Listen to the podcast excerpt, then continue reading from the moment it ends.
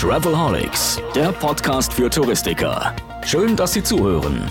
Denn der Podcast Travelholics ist das Audio-Update rund um Digitalisierung, Marketing, neue Destinationen, Produkte und Ideen. Speziell, aber nicht nur für Reisebüros. Als Online-Radio zum Mitnehmen von Profis für Kollegen bietet Travelholics Talks und Tipps für Touristiker. Das geht vom Ohr in den Kopf. Ja, ich bin heute in Oberursel bei äh, Thomas Cook angekommen und freue mich sehr, dass wir die Zeit gefunden haben. Äh, sitze jetzt gegenüber dem Dr. Georg Welbers, seines Zeichens selbsternannter, äh, selbstbezeichnender OMV. Georg, was ist ein OMV? Äh, OMV ist mein Zuständigkeitsbereich und der ähm, Buchstabe O steht für Omnichannel. Und Omnichannel ist das Marketing, also Omnichannel Marketing mhm.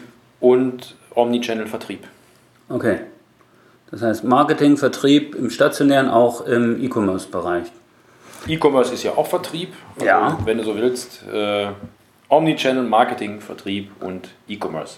Aber alles immer mit dem Anspruch Omnichannel. Okay, sind wir eigentlich so ein bisschen auch bei dem Thema, was mich besonders interessiert? Also der Podcast Travelholics richtet sich ja in erster Linie an Reisebüros oder, oder Touristiker allgemein, die sich mit dem Thema Digitalisierung beschäftigen wollen, die neue Trends entdecken wollen, die äh, vielleicht auch irgendwie sich informieren wollen darüber, was andere machen und daraus lernen oder ähnliches. Ähm, eine Weile bin ich ja schon in der Touristik, da gab es lange das Thema Multichannel. Das taucht nicht mehr auf bei euch noch? Oder wie ist diese Multichannel, Omnichannel, wie bewertet ihr das hier? Nun, aus meiner Sicht ähm, ist die Anzahl der Kanäle einfach größer geworden mhm. und äh, Multichannel sollte für einen klassischen Anbieter sagen, dass er halt viele Kanäle bedient. Ja. ja dass halt plötzlich neben stationärem Verkauf auch telefonischer Verkauf und neben telefonischem Verkauf auch Verkauf über die Webseite, was auch immer dazu kommt. Und solange das mehr oder weniger unabhängig voneinander nebeneinander läuft, ist die Bezeichnung Multi-Channel oder Multichannel vollkommen richtig und ausreichend. Okay. Sobald ich anfange, über Vernetzung nachzudenken und mir darüber im Klaren bin, dass der Kunde ungesteuert und wild zwischen diesen Kanälen hin und her springt, in der Phase der Inspiration, in der Phase der Beratung, ähm, dann ist Omnichannel der Versuch, die Synergien zwischen diesen Kanälen bestmöglich rauszuholen, indem ich die Kanäle so gut es geht miteinander vernetze. Die Kanäle heißt dann Reisebüro, Webseite. Fangen wir mal an. Die erste Vernetzung war bei uns Telefonie und äh, Reisebüro-Website oder äh, Entschuldigung äh, und äh, stationäres äh, Büro.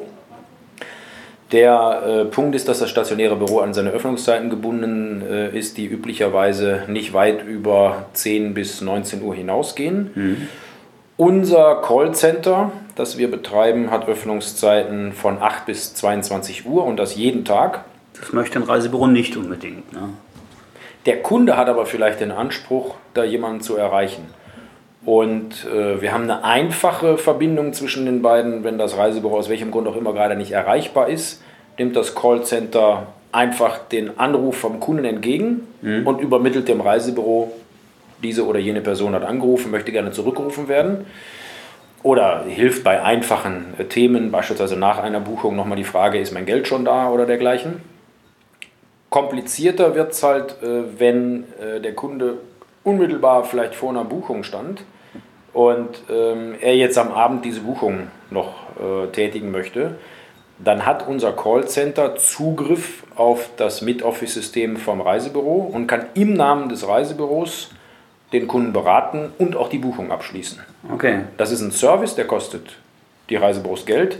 Die Buchung landet zu 100% beim Reisebüro. Das heißt, die zahlen für das Callcenter äh, einen Teil des Teil der, Teil der Provision und äh, erhalten diesen Service? Nee, die zahlen einfach eine Gebühr. Ach, die zahlen eine Gebühr. Unabhängig davon, ob jetzt Buchungen zustande kommen oder nicht, okay. oder viele anrufen oder wenig, sondern einfach so eine, eine Flat-Gebühr, mhm. die äh, für den einen Service, also mehr oder weniger Anrufbeantworterfunktion, beziehungsweise in der Ausbaustufe ähm, verlängerter Arm des Reisebüros im Sinne von Beratung und mhm. Buchung.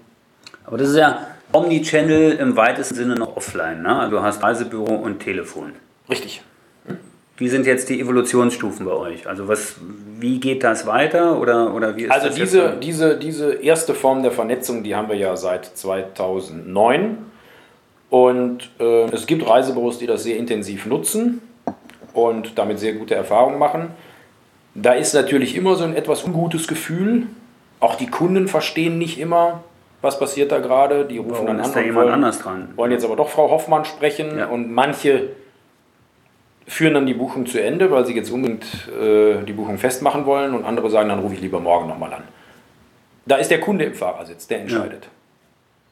Und das war, wie gesagt, 2009, wo wir das eingeführt haben.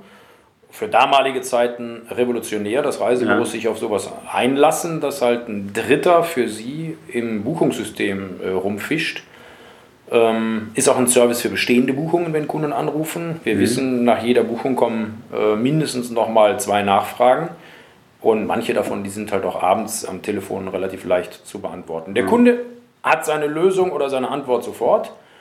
Und äh, das ist in der Zwischenzeit etabliert. Ja. Der Vernetzungsaspekt mit Online, den, den gab es im Grunde genommen auch immer schon. Die Frage ist aber, in welcher Form und wo konkret findet der denn statt? Dass wir einen Reisebüro-Finder auf der Webseite integriert haben, der irgendwo gut im Footer neben dem Impressum versteckt ist, das gibt es immer schon. Kurze Nachfrage, Reisebürofinder. Äh, wie viele Agenturen hat Thomas Cook eigentlich? Aktive Reisebüroagenturen? Um die 10.000. Um die 10.000. Macht ja in so einem Reisebürofinder wenig Sinn, alle 10.000 abzubilden, oder? In dem Reisebüro-Finder ist der sogenannte gebundene Vertrieb Okay. repräsentiert. Das heißt, hier sind ähm, die eigenen Reisebüros Mhm. aus der eigenen Reisebürokette. Hier sind die Franchiser und die Kooperationsbüros. Das sind dann alles zusammen etwa 1300 Büros, die hier Ja, abgebildet okay. sind. okay. Und die sind In der Zwischenzeit sind auch Omnichannel-Partner hier mit abgebildet, deren Zahl ich hier aber nicht verrate. Das ist nicht weiter schlimm. Du musst mir erst mal erklären, was ein Omnichannel-Partner ist. Also bei der, äh, wie Also ist das eine Thomas Cook-Erfindung oder gibt es das in der ganzen Touristik oder was ist Omnichannel-Partner? ich behaupte, das gibt es nur bei Thomas Cook. Glückwunsch. Dankeschön. Okay. Was ist es nun? Nun, äh, wir haben diverse Möglichkeiten von den äh, Kunden, die bei uns sich auf der Webseite erkundigen, inspirieren lassen, informieren, was auch immer die da so treiben, ähm, diese halt einem, wenn ich jetzt mal die We- Webseite als äh, Suchmaschine bezeichne, Ja. die zum Findemensch äh, rüber zu ähm, Okay. schieben. Ja. Das heißt, immer schon haben auch wir auf der eigenen Webseite unsere Telefonnummer vom Callcenter oben abgebildet, auf jeder Seite.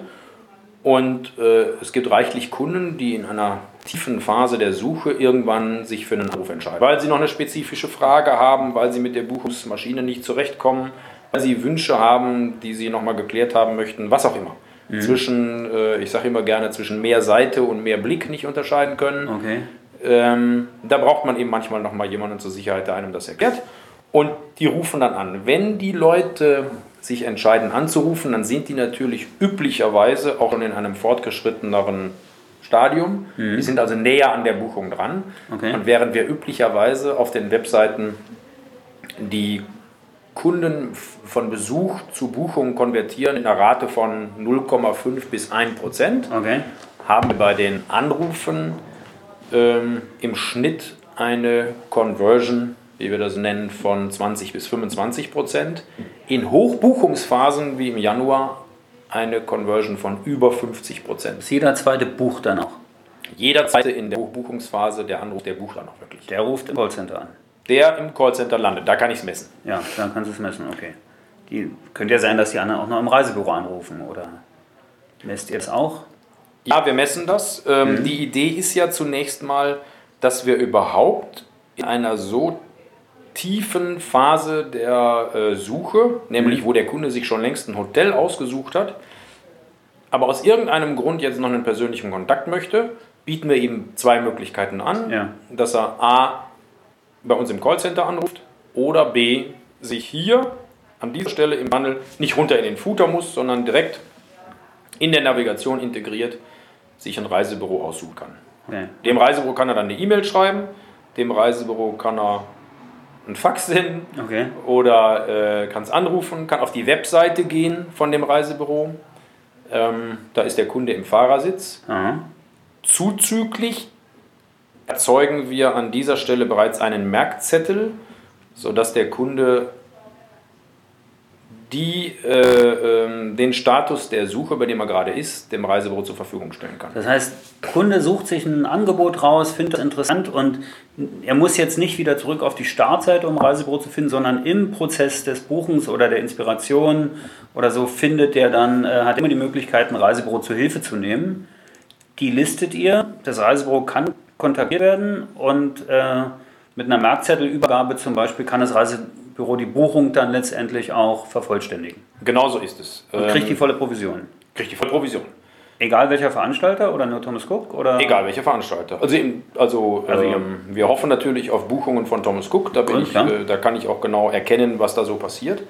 Und äh, es gibt keinen Grund, dem Reisebüro hier nicht die volle Provision zu bezahlen. Okay, und das könnte jetzt jedes Reisebüro machen. Also jeder sagt, oh, also die, die es jetzt hören, finden das gerade interessant und cool und sagen, ja, eigentlich möchte ich damit bei sein. Ich will aber kein Thomas Cook Franchise-Partner werden, weil ich halt einem anderen Bindungsmodell angehöre oder ähnliches. Das würde trotzdem gehen oder nicht? Wir müssen jetzt keine Werbung dafür machen, aber mich interessiert es halt einfach. Wenn bestimmte Voraussetzungen erfüllt sind, kann auch ein äh, Büro, das nicht zu unserem gebundenen Vertrieb gehört, hier mitspielen.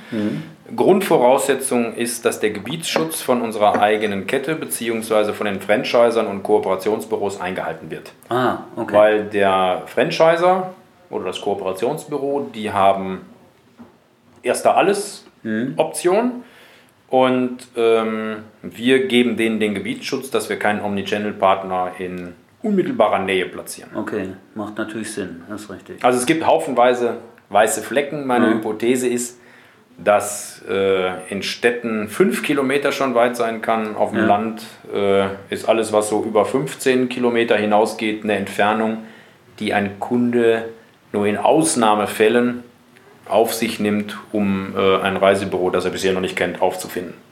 Und deshalb sind wir an der hohen Abdeckung interessiert.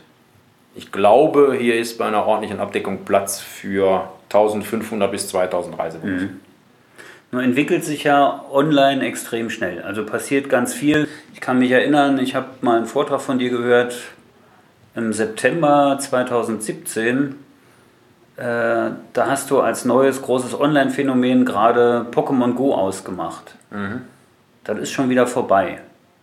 Das heißt, du brauchst eigentlich auch sehr schnell Innovationen, die du immer wieder in den Markt schiebst, um Kunden, aber auch Vertriebspartner zu begeistern oder ähnliches.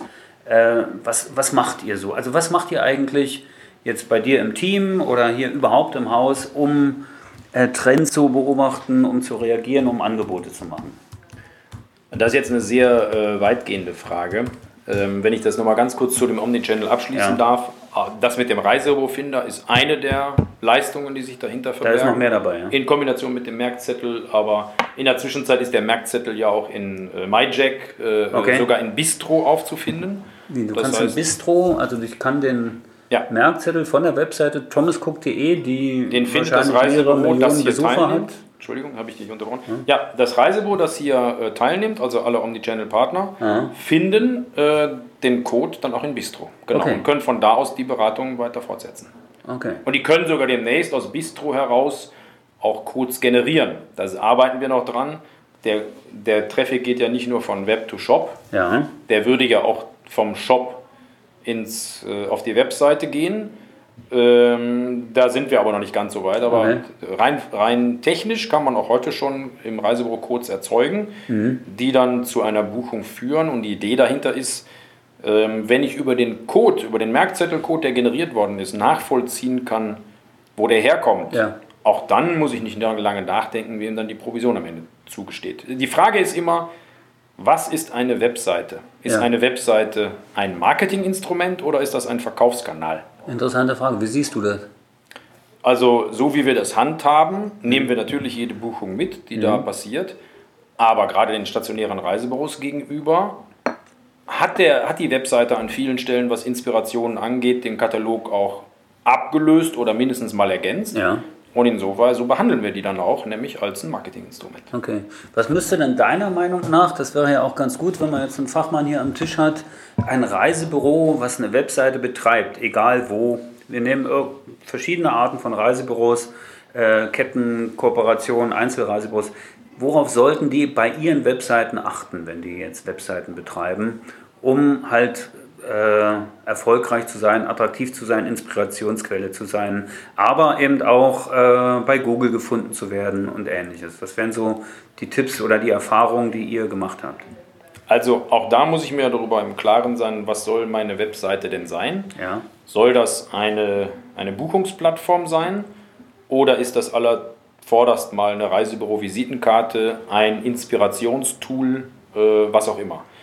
Ähm, gefunden zu werden ist ähm, ein gefunden werden in, in der Suchmaschine, mhm. allen voran Google, natürlich äh, unabdingbar.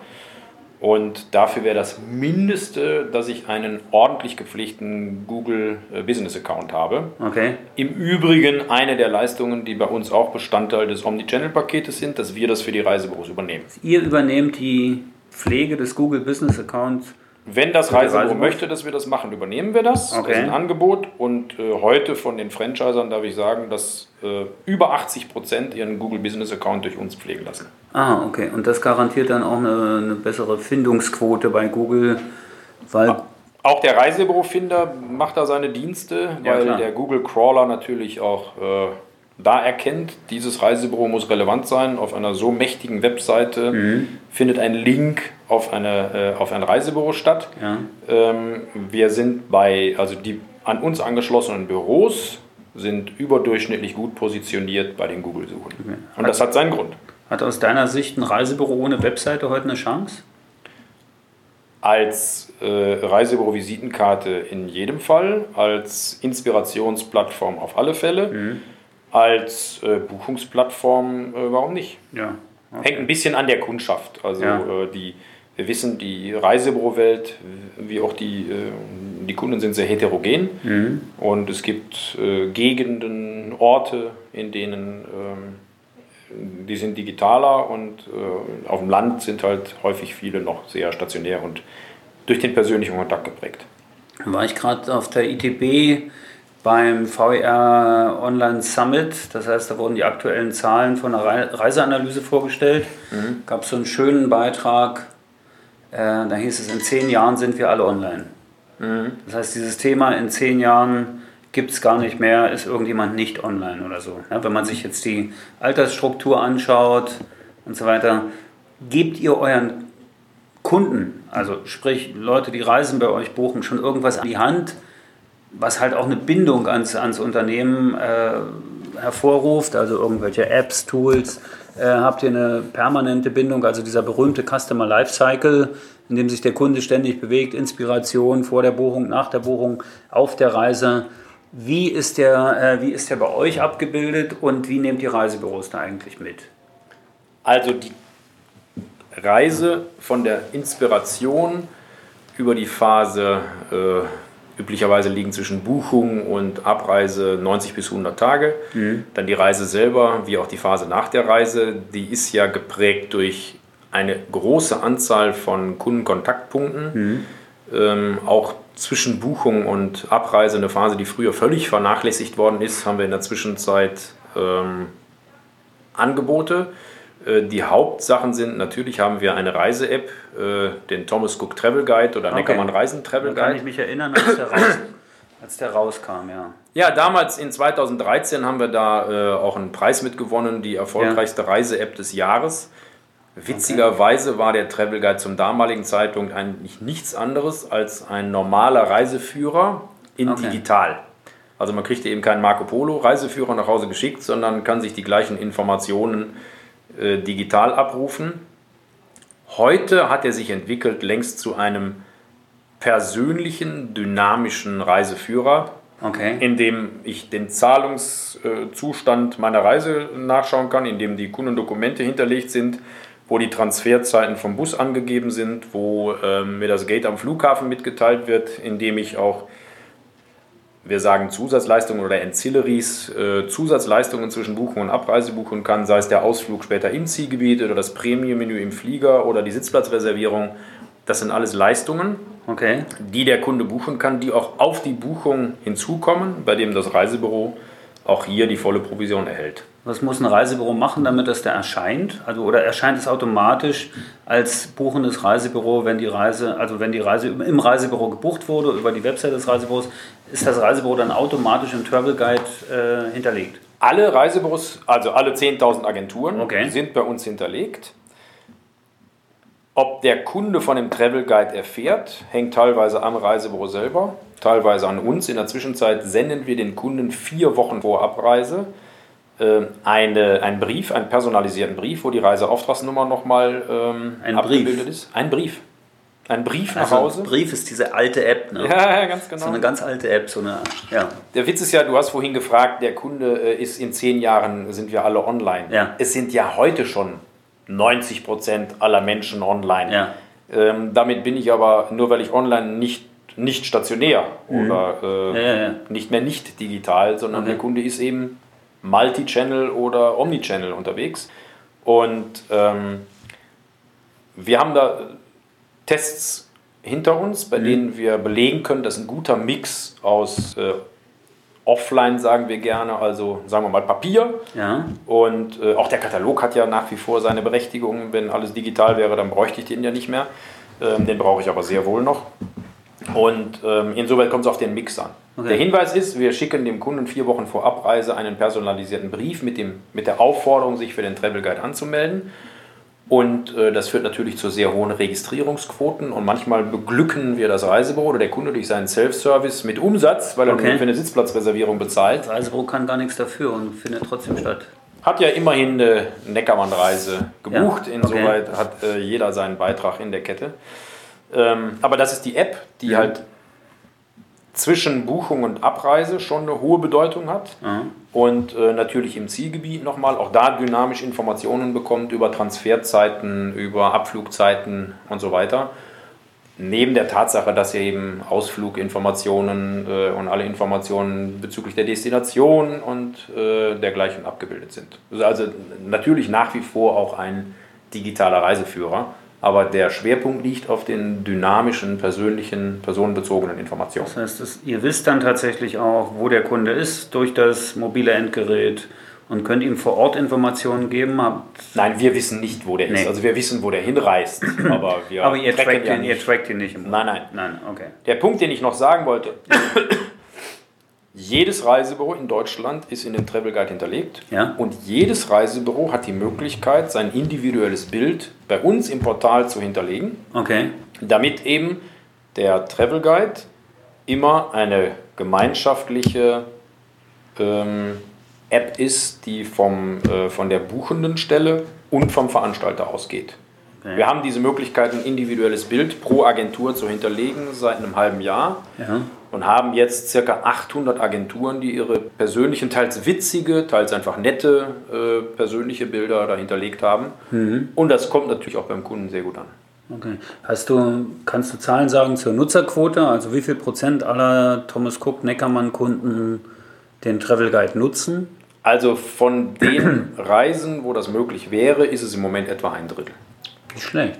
Das ist also 2013 war es die erfolgreichste Reise-App, sagst du. Wir haben einen Preis gewonnen. Das Ja. ist so ein bisschen so, wie wenn man in Cannes für einen Werbefilm äh, irgendwie einen goldenen Löwen oder was auch immer bekommt. Ja, ist ja keine schlechte Ob der Sache. Kunde den interessiert hat, äh, ist dabei. Naja, nee, es war auf jeden Fall nett, haben wir auch gerne mitgenommen. Mhm. Aber natürlich hat sich die App äh, um Lichtjahre weiterentwickelt. Also sie wäre jetzt noch viel erfolgreicher. Also die, äh, der Nutzen für den Kunden, Ja. der hat sich vervielfacht. Klar, logisch. Gibt es denn eigentlich, weil du vorhin äh, über den Sinn und äh, Notwendigkeit von Katalogen gesprochen hast, gibt es auch da Punkte, wo du siehst, äh, Digitalisierung findet auch in dem Bereich statt? Also gibt es jetzt zum Beispiel Schnittstellen zwischen Katalog und mobilen Geräten oder äh, Multimedia in Katalogen oder sowas, äh, personalisierte Kataloge durch, äh, weiß ich nicht, durch Profile, die hinterlegt werden solche Geschichten. Ist da was in Arbeit bei euch oder, oder habt ihr das schon? Also ich nehme mal, man muss ja auch mal ehrlich sein, Ja. einen weiteren, äh, ein weiteres Feature mir vor, für das man leicht Preise gewinnen würde, Ja. das sich auch super anhört, das am Ende aber nicht sehr relevant ist. Okay. Wir haben in den Katalogen ein, an, bei bestimmten Hotels ein kleines AR-Symbol Okay. für Augmented Reality. Ja. Und sofern denn äh, bei deinem Hotel dieses AR-Zeichen erscheint, gibt es die Möglichkeit, sofern ich denn den Travel Guide heruntergeladen habe und hier den Katalogbildscanner benutze, einmal das Hauptbild von dem Hotel zu scannen, um daraufhin weitere 40, 50, 60 Bilder, Filme, 360-Grad-Videos, was auch immer von diesem Hotel zu bekommen. Okay. Also auf Basis einer Katalogseite in Kombination mit der richtigen Anwendung unseres Travel Guides ein Vielfaches an Content zur Verfügung gestellt zu bekommen. Das ist eine tolle Geschichte und wer das wirklich mal gemacht hat, der ist begeistert. Ja. Es ist aber einfach ähm, zu theoretisch. Dieser, da, da sind zu viele Medienbrüche, zu viele Ja. Voraussetzungen drin. Ähm, das machen zu wenige. Da muss ich erstmal dem Reisebüro erklären, was da passiert, was dieses Symbol soll. Dann muss der Kunde das noch verstehen. Dann muss er die App noch runtergeladen haben. Dann muss er den Katalogbildscanner noch finden. Dann Ja. und, und, und. Lange Rede, kurzer Sinn. Manche Dinge hören sich super an, Ja. haben aber in der Praxis ihre Tauglichkeit ähm, nicht unter Beweis gestellt. Okay. Das heißt, Und dann werden wir das demnächst auch wieder abdrehen. du kannst es auch schwer messen. Also ne? Kann- du kannst ja nicht messen, wie viele Katalogbilder gescannt werden. Doch, das kann ich mir- Die Abrufe ab- der Filme oder des Contents könntest Genau. messen, Und ne? die sehe ich ja. Okay. Und Die das ist- sehe ich ja. Und Das ist so viel, dass man. sagen wir das mal so, der ähm, Aufwand, Ja. diese ähm, Augmentierung zu betreiben für die Hotels, Ja. der ist einfach, der steht in keinem Verhältnis zu den Abrufzahlen. Ich hätte mir vorgestellt, dass, äh, dass Hotels einfach Schlange stehen hier in Oberursel und sagen, hier ist mein ganzer Videocontent, hier sind meine 360-Grad-Bilder, hier sind meine Drohnenvideos, bitte bau das alles in deine Kataloge ein. Ja, von dem, wie der Nutzer sich verhält, ist dann aber Wahrscheinlichkeit, dass er die entweder auf einer Website von mir aus neckermannreisen.de Ja. oder direkt bei Google sucht. Okay. Aber Das der heißt, er Weg vom Katalog Ja. über die Travel Guide App hin zum Film, der ist zu lang. Okay. Ja, das ist ein typischer Fall von gut gemeint. Haben wir mal versucht, ist auch. eine- Ist ja Gibt es auch nach wie vor, Idee. aber ja. ähm, wir diskutieren gerade, ob wir das für, ein, ähm, für die äh, Winterkataloge 18, 19 noch anbieten werden. Okay. Wahrscheinlich lassen wir es sein, weil es einfach, wie gesagt, nicht im Verhältnis steht. Einen wollte ich noch ergänzen, wenn Ja. ich darf. Der Travel Guide ist die eine Möglichkeit. Die andere ist natürlich, ähm, neben all den persönlichen Kontakten, die wir mit dem Kunden im Zielgebiet haben, unsere Post-Booking-Strecke. Okay. Vorausgesetzt, bei der Buchung ist eine E-Mail vorhanden. Dann, äh, und das Reisebüro hat seine Zustimmung gegeben. Demnächst und auch der Kunde hat seine Zustimmung gegeben. Dann erhält er von uns eine sogenannte Post-Booking-Strecke. Das sind vier E-Mails zwischen Buchung und Abreise Okay. und nochmal eine nach der Rückreise. Also eine Danke für die Buchung und dann welche, wo wir eben auf äh, nochmal inspirative Inhalte zum Zielgebiet anbieten, wo wir nochmal ähm, Versicherung anbieten, wo wir die Sitzplatzreservierung anbieten, welche Leistungen auch immer. Und äh, das wird von den Kunden sehr, sehr aktiv genutzt. Also die Öffnungsraten dieser E-Mails, die sind weit jenseits der 80 Prozent. Tatsächlich, na gut, weil es natürlich immer. Ist der Content, also der, der Content dieser Post-Booking-Mail, speziell jetzt Zielgebietsinformationen, sind die dann auch personalisiert? Also sprich tatsächlich auch ein bisschen aufs Hotel abgestimmt? Oder ist das dann.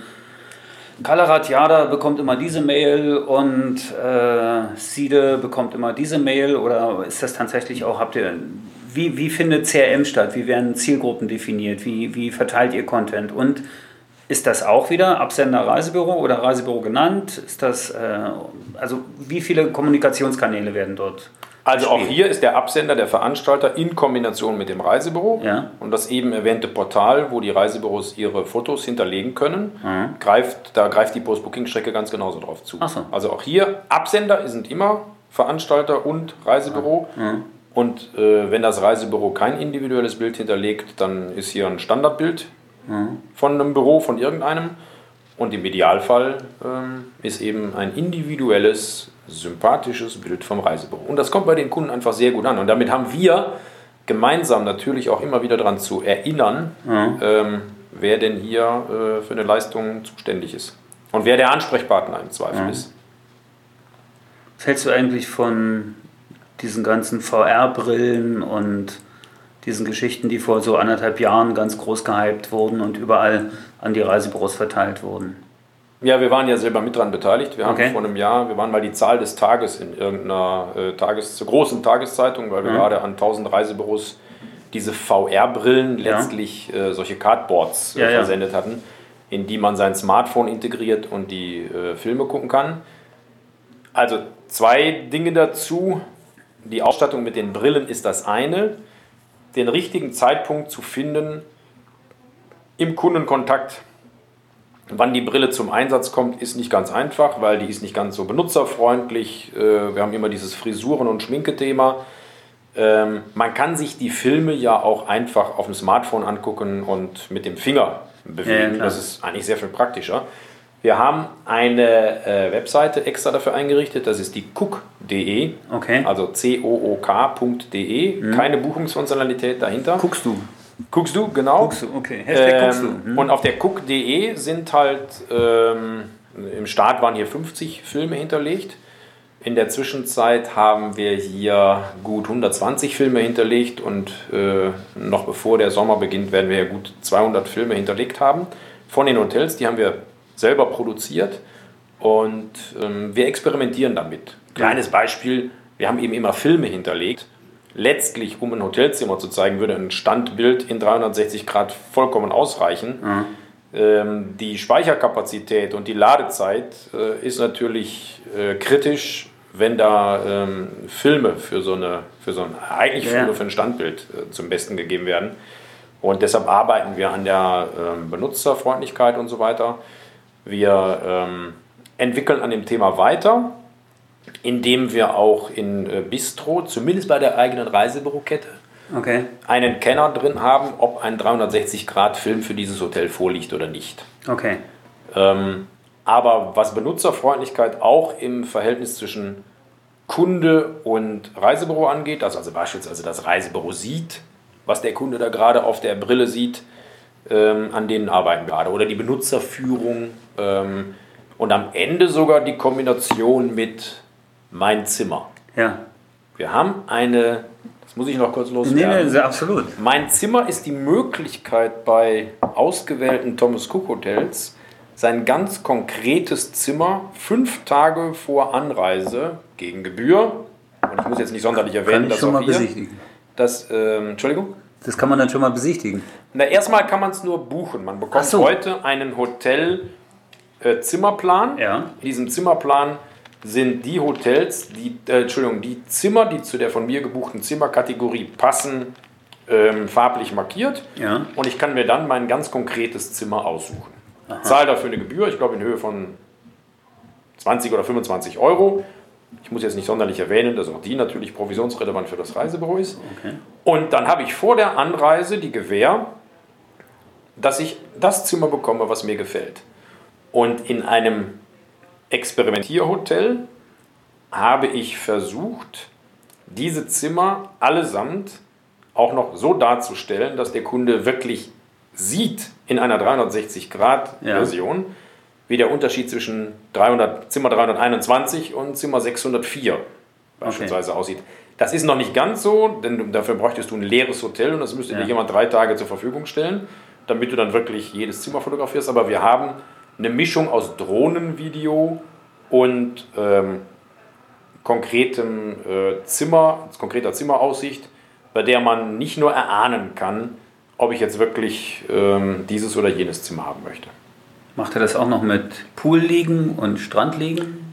Ja, Tatsächlich. wir haben tatsächlich meine Sonnenliege, das ist bei uns auch in der Zwischenzeit bei drei Hotels, dass man sich bei uns eine Sonnenliege vorreservieren kann. Ist es eine oder eine konkrete? Oder? Nee, eine ganz konkrete. Ja? Man kann dann ähm, während des Urlaubs, also man zahlt auch hier eine Gebühr, Ja.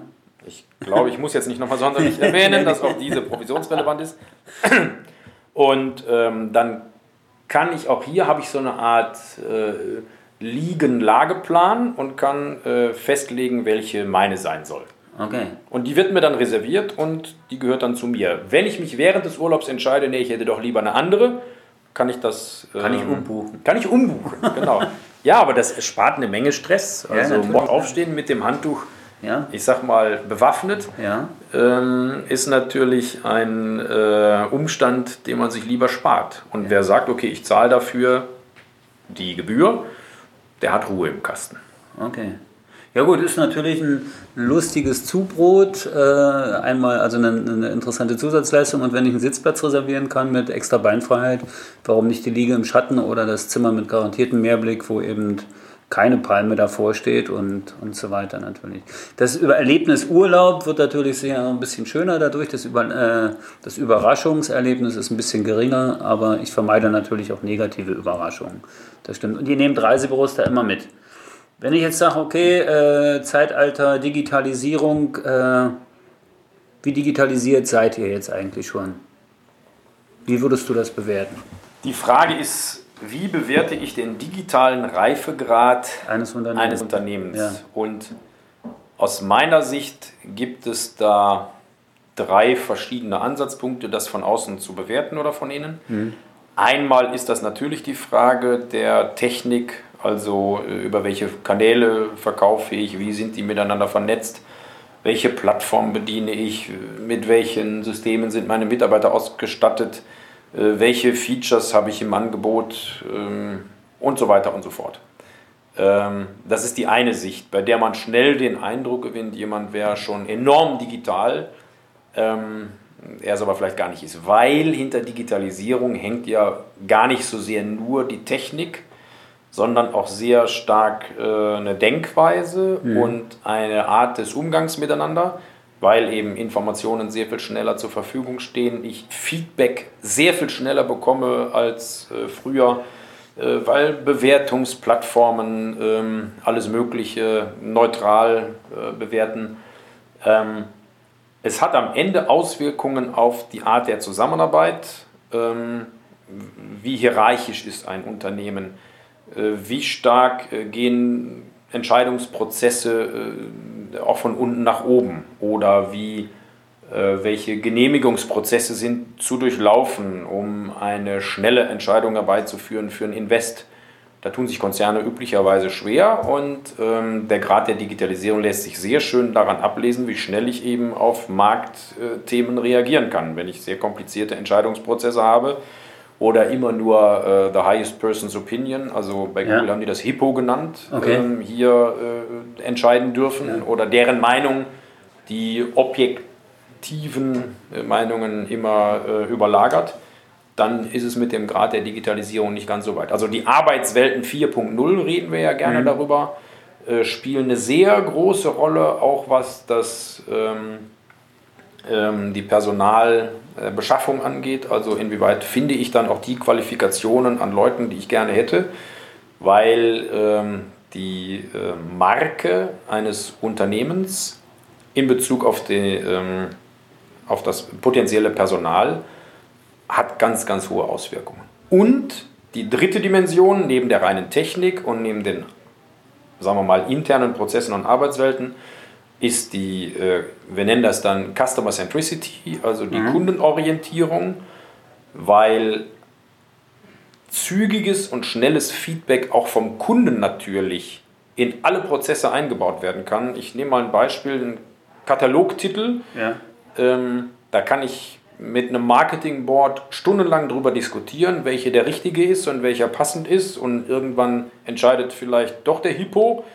Ähm, ich kann aber auch dem Kunden auf dem A1-Teaser auf der Webseite eine Woche lang äh, zum gleichen Thema in einem AB-Test zwei verschiedene Motive anbieten oder im Newsletter, wo auch immer, und einfach sehen, auf welchen klicken die Leute denn mehr. Ja. Und ich habe das selber festgestellt, als ich im Marketingboard festgelegt hatte, welchen, welches Motiv auf dem wichtigsten Teaser auf der Webseite erscheinen soll, weil eben dieses gleiche Motiv auch in den Reisebüros war und ich nach zwei Tagen feststellen musste, dieser Teaser, dieses Motiv ist nicht mehr drauf. Und ich wutentbrannt zu der Kollegin gegangen bin, um zu sagen, wo ist denn dieses Motiv? hat die mich angeschaut und gesagt, da hat keiner drauf geklickt. Ja. Und damit war die Diskussion zu Ende. Ja. Ähm, Hierarchie hin oder her, der Kunde hatte entschieden. Ja. Und das ist äh, Kundenorientierung im digitalen Zeitalter. Wenn ich mir jetzt überlege, ihr nehmt die Reisebüros ja mit einem Omnichannel-Partnerprogramm mit in diese digitale Welt. Was wären so deine drei wichtigsten Ratschläge an Reisebüros, was Digitalisierung angeht? Also ich gehe mal so weit, dass ich sage, okay, also dass sie alle eine E-Mail-Adresse und eine Webseite haben müssen, das ist eh gesetzt, das ist klar. Aber um in diesem Prozess äh, die Industrie, die Reiseindustrie digitalisiert sich mit dabei zu sein, äh, was sollten Reisebüros unbedingt tun? Vielleicht außer neugierig sein, was eh der Fall ist. Für mich ist sehr wesentlich, dass ein Reisebüro bereit ist, sich zu vernetzen. Mhm. Zu vernetzen mit Partnern, die gemeinschaftlich mit mir als Reisebüro an der gleichen Sache arbeiten. Mhm.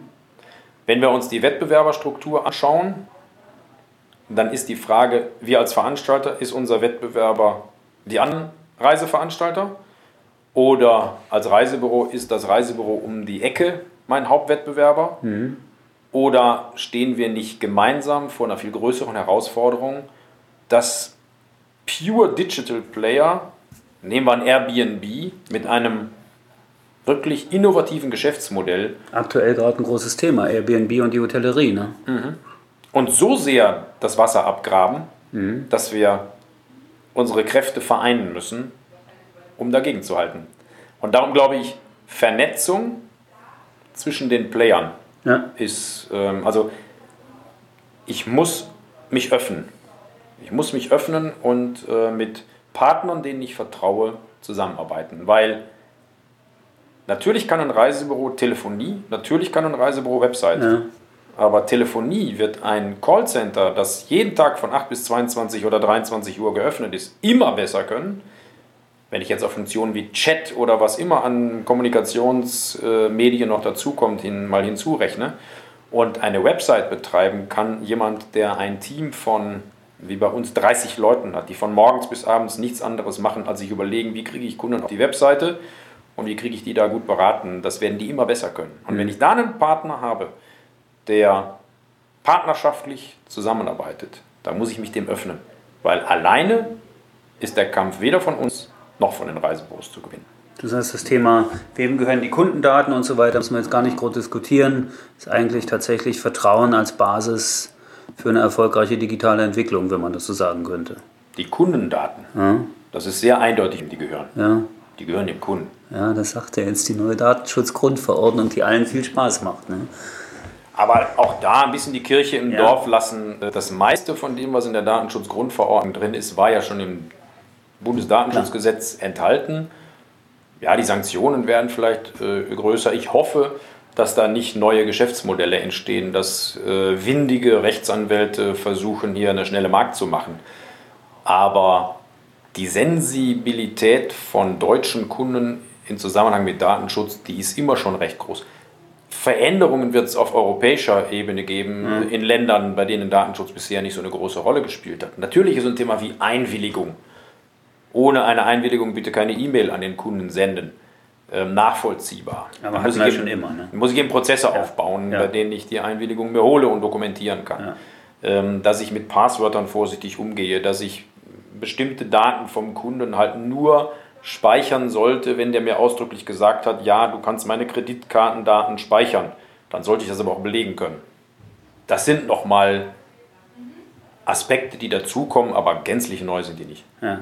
Apropos neu, eine Sache fällt mir noch ein.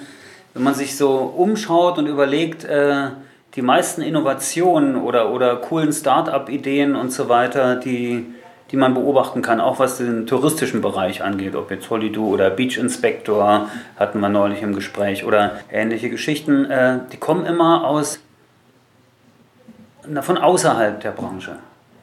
Ist die Reiseindustrie zu wenig innovativ oder bieten wir einfach Fremden mit dem Blick von außen ein, ein größeres Spielfeld? Oder gibt es zu wenig Entwicklungsteams in auf allen Ebenen, ob in Reisebüros, Reisebüro-Kooperationen, Systemen oder auch bei Veranstaltern, Hotelketten oder wo auch immer. Wie innovativ kann man eigentlich sein, wenn man lange im Geschäft ist? Oder, oder killt es das auch ein bisschen? Also wer innovativ sein will, der braucht immer frisches Blut von draußen und der ja. muss immer Impulse von draußen haben. Auch von den Ideen, die da draußen so entstehen, ist ja nicht jeder dann am Ende auch wirklich marktfähig und erfolgreich. Aber mir wäre auch lieber, wenn vieles von dem dann in-house ähm, in, in den Markt gebracht worden wäre. Ich glaube, solche Geschäftsmodelle wie eben ein Airbnb oder Booking.com, auch solche großen OTA-Plattformen wie äh, Ab in den Urlaub, ähm, da hätte man mit mehr Innovationskraft an der richtigen Stelle früher mehr Mut gehabt, ähm, selber gegensteuern können. Aber dass neue Player in den Markt kommen, ist das ist immer schon so gewesen und das genau. soll auch so bleiben. Weil auch die beleben am Ende das Geschäft und Konkurrenz führt ja. zu Druck und Druck führt üblicherweise auch zu und besseren neuen Lösungen. Schafft es dann vielleicht auch wieder die Evolution der Innovation, also das heißt die Weiterentwicklung einer guten äh, Innovation, einer guten Idee wieder in etablierten Unternehmen, die natürlich auch eine, eine gewisse Basis haben, das alles entwickeln Und wir müssen uns jetzt auch nicht gänzlich verstecken. Also Nö. Themen Mein Zimmer, meine Sonnenliege, euer Travel Guide. Ähm, da sind eine ganze Reihe von Innovationen. Ja. Frage Innovation, für wen ist das neu? Ist das für das Unternehmen neu? Ist das für den Partner neu? Ist das für den Kunden neu? Aber ähm, ich glaube, das sind Dinge, ja. die den Markt bereichern. Die äh, Kundenreaktionen bestätigen das auch.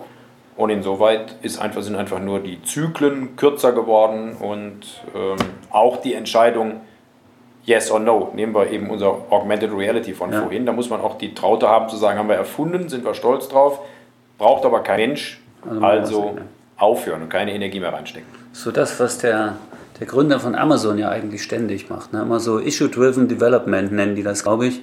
Dass die halt sagen, okay, wir versuchen irgendwas, wir bauen es aber noch nicht fertig, wir entwickeln es weiter und wenn es gut ist, dann bauen wir es auch zu Ende und wenn es nicht ist, dann bauen wir es halt nicht zu Ende. Also die fangen einfach eher an, Dinge auch in den Markt zu stellen. Das finde ich also hochspannend und ganz interessant. Einfach ein bisschen mehr Innovation, einfach so, ja, ein bisschen was wagen, ein bisschen Mut haben, ein bisschen auszuprobieren und gucken, was geht. Insofern ist das ganz richtig. Na? Äh, ja, das ist ein ganz spannender Tag. Jetzt sind wir eigentlich wieder bei Pokémon Go und der Halbwertzeit von, von Innovation. Vielleicht zum Abschließen. Äh, du bist ja bekannt dafür, dass du gerne singst. Ich wollte dich jetzt nicht bitten zu singen, aber äh, vielleicht auch ein paar persönliche Geschichten. So Entweder-Oder-Fragen noch, äh, damit man Georg Welbers als äh, nicht nur als Manager und, und Ideengeber hier kennenlernt, sondern einfach als, als Person nochmal sagen. Helene Fischer oder Rolling Stones? Rolling Stones. Rolling Stones. Gehst du zum Konzert in Deutschland 2018? Nein. Am 22. Juni in Berlin? Nein. Innenraumcard 499 Euro. Kurz nach dem Konzert wird Mick Jagger 75. Eigentlich auch eine verblüffende Geschichte, oder? Zweite Frage: Fußball oder Golf? Fußball. Welcher Verein? Erster Fußballclub Köln. Und die deutsche Fußballnationalmannschaft. Und die deutsche Fußballnationalmannschaft. Okay, zum ersten FC Köln. Äh, fällt mir jetzt gerade nicht ein, was ich fragen soll. Das Mallorca oder Türkei? Türkei. Business Class oder Economy? Business Class. Weil? Ich bin über 1,90 Meter groß und ich Völlig äh, habe wahnsinnig gerne viel Platz. Ich nehme auch gerne die äh, Reihe am Notausgang. Ja, nehme ich eigentlich auch ganz gerne, stimmt. Äh, und eins noch, Spaghetti oder Schweinebraten? Spaghetti. Wenn man ein zweites Hemd hat, dann passt das wunderbar. Also, danke schön fürs Gespräch heute bei Travelholics in Oberursel, also Auswärtsspiel. Äh, Dr. Georg Welbers, schön, dass ihr zugehört habt. Bis bald. Tschüss. Bis zum Schluss gehört? Großartig. Danke und bis zur nächsten Episode von Travelholics, dem Podcast für Touristiker.